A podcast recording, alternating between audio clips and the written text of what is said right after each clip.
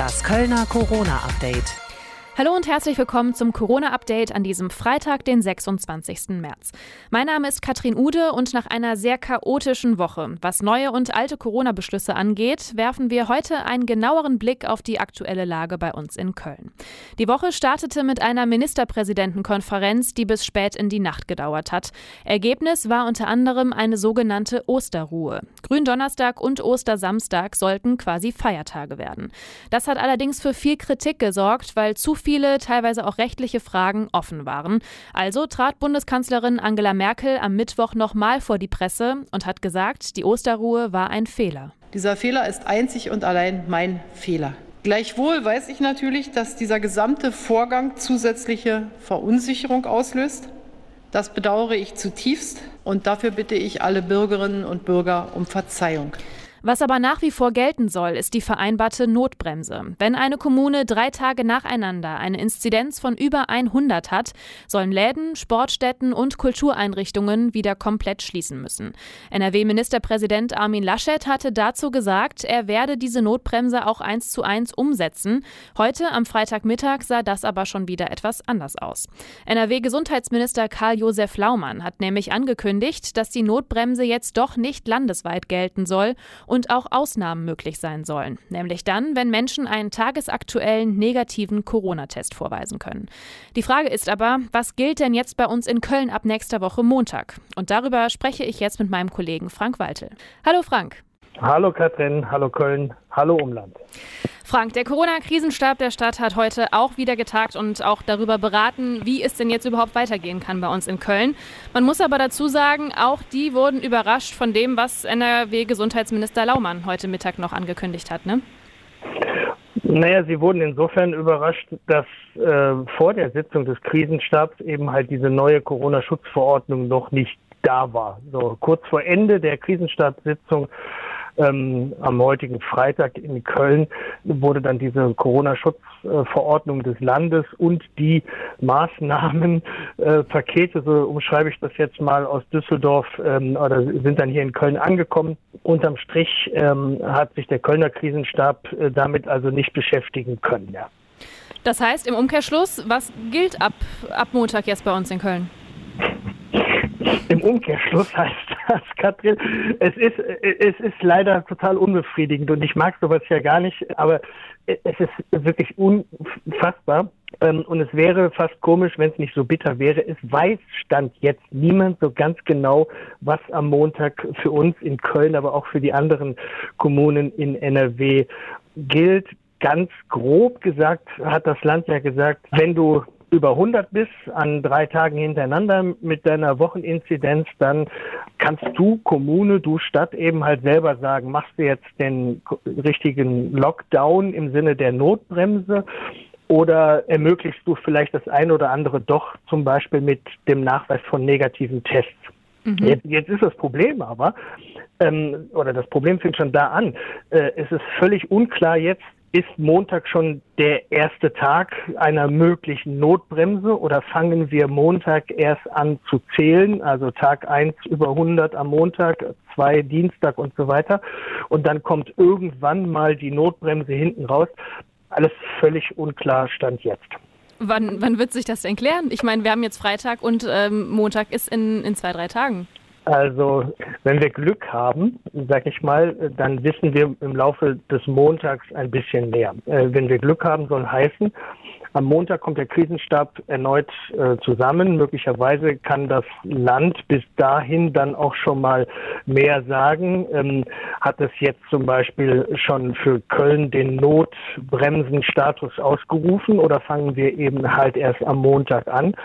Und dann wird der Corona-Krisenstab äh, in Köln beraten. Machen wir, was machen wir? Wie wollen wir damit umgehen?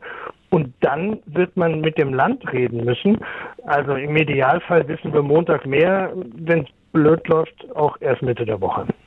Gucken wir mal auf die aktuellen Zahlen, Corona-Fallzahlen bei uns in Köln. Die Inzidenz liegt heute bei 128, ist ja jetzt in der letzten Woche immer weiter angestiegen. Was hat der Krisenstab heute dazu gesagt? Ja, da schaut man natürlich mit einer gewissen Sorge drauf. In den letzten beiden Tagen weit über 500 Neuinfektionen, also zusammengerechnet. man erkennt, dass überall die Zahlen steigen, also in Kitas, in Schulen, in den Seniorenheimen.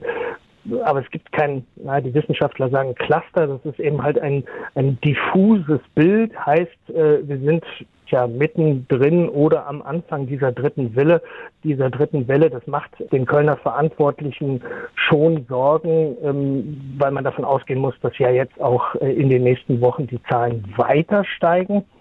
Und das wird dann irgendwann auch in den Krankenhäusern ankommen. Wie ist gerade die Lage in den, in den Krankenhäusern, vor allen Dingen was die Intensivbetten angeht?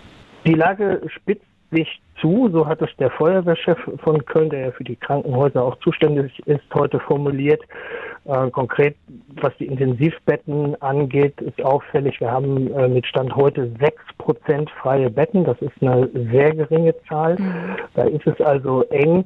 Und dann gibt es so zwei Trends.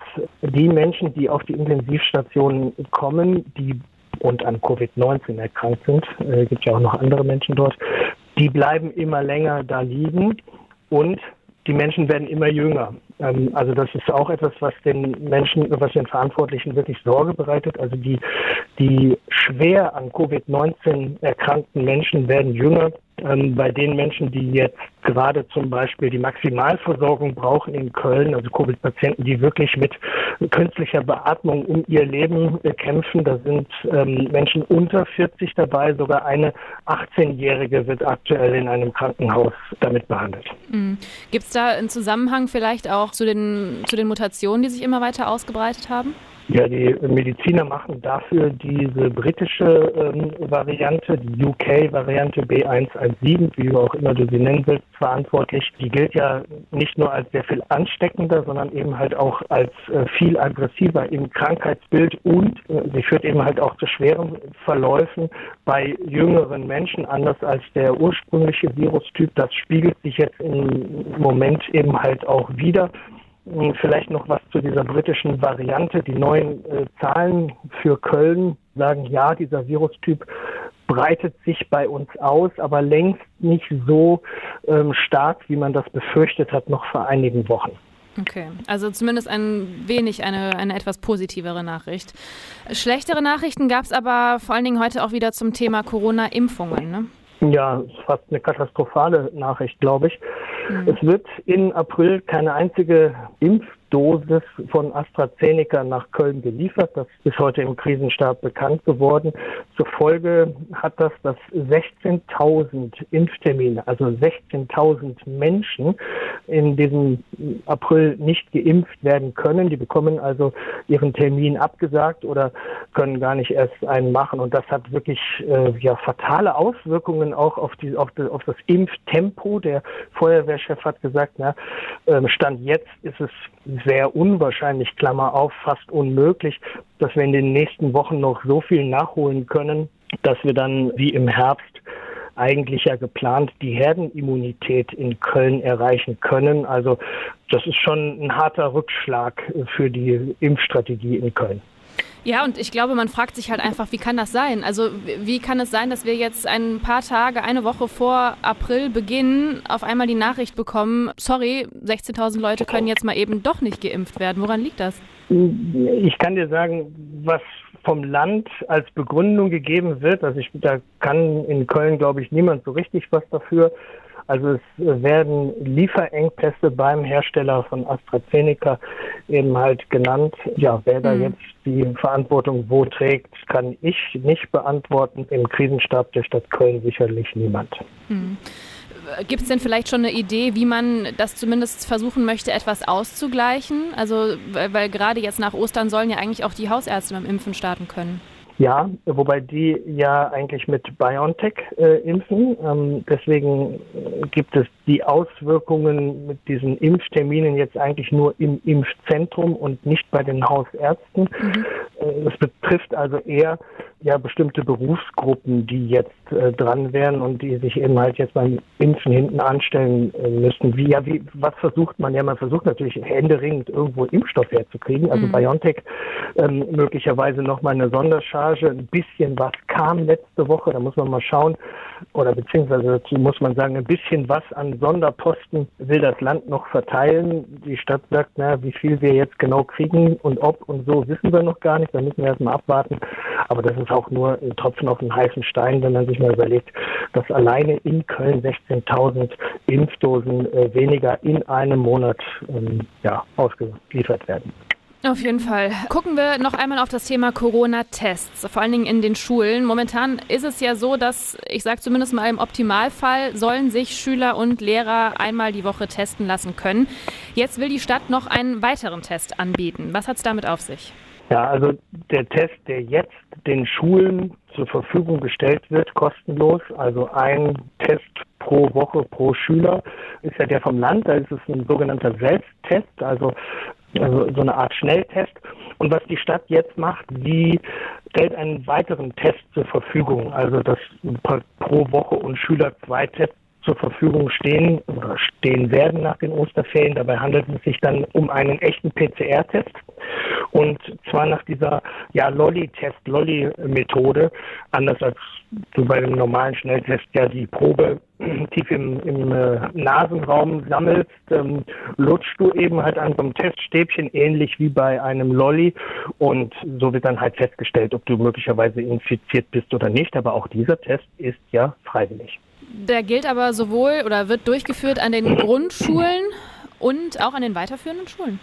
Also die Aussage, die ich habe, ist, dass sie für alle Kölner Schulen und Kitas okay. eingeführt, also dass dieser Test für alle Kölner Schulen und Kitas eingeführt wird. Äh, so hat es die Leiterin des Krisenstabes, Andrea Blome, verkündigt und so hat es auch am Ende der Leiter des Gesundheitsamtes nochmal bestätigt. Wie sieht es denn noch mit den, mit den kostenlosen Bürgertests aus, die jeder von uns jetzt einmal die Woche machen darf? Wird dieses Angebot aktuell wahrgenommen? Ja, nicht so richtig. Es läuft schleppend an, muss man sagen. Ungefähr so 70 bis 60 Prozent der maximal möglichen Tests bleiben einfach aktuell ähm, ungenutzt in Köln. Die Stadt will gegensteuern, indem sie einfach noch mehr anbietet, möglicherweise das äh, hier und da ein bisschen leichter zugänglich macht. Mhm. Ähm, aber insgesamt äh, steht da, was, die, was diese Zahlen angeht, nicht so richtig gut da. Frank, ich danke dir, dass du bis hierhin erstmal versucht hast, uns ähm, ja, ein, bisschen, ein bisschen Ordnung in diese chaotische Corona-Lage zu bringen. Dankeschön und erstmal ein schönes Wochenende für dich. Ja, sehr gerne. Dir auch ein schönes Wochenende. Allen anderen natürlich auch und äh, bleibt bitte gesund. Soweit also der aktuelle Stand bis 18 Uhr. Wir behalten die Entwicklungen natürlich für euch im Auge und noch mehr Infos gibt's auch immer rund um die Uhr auf radioköln.de.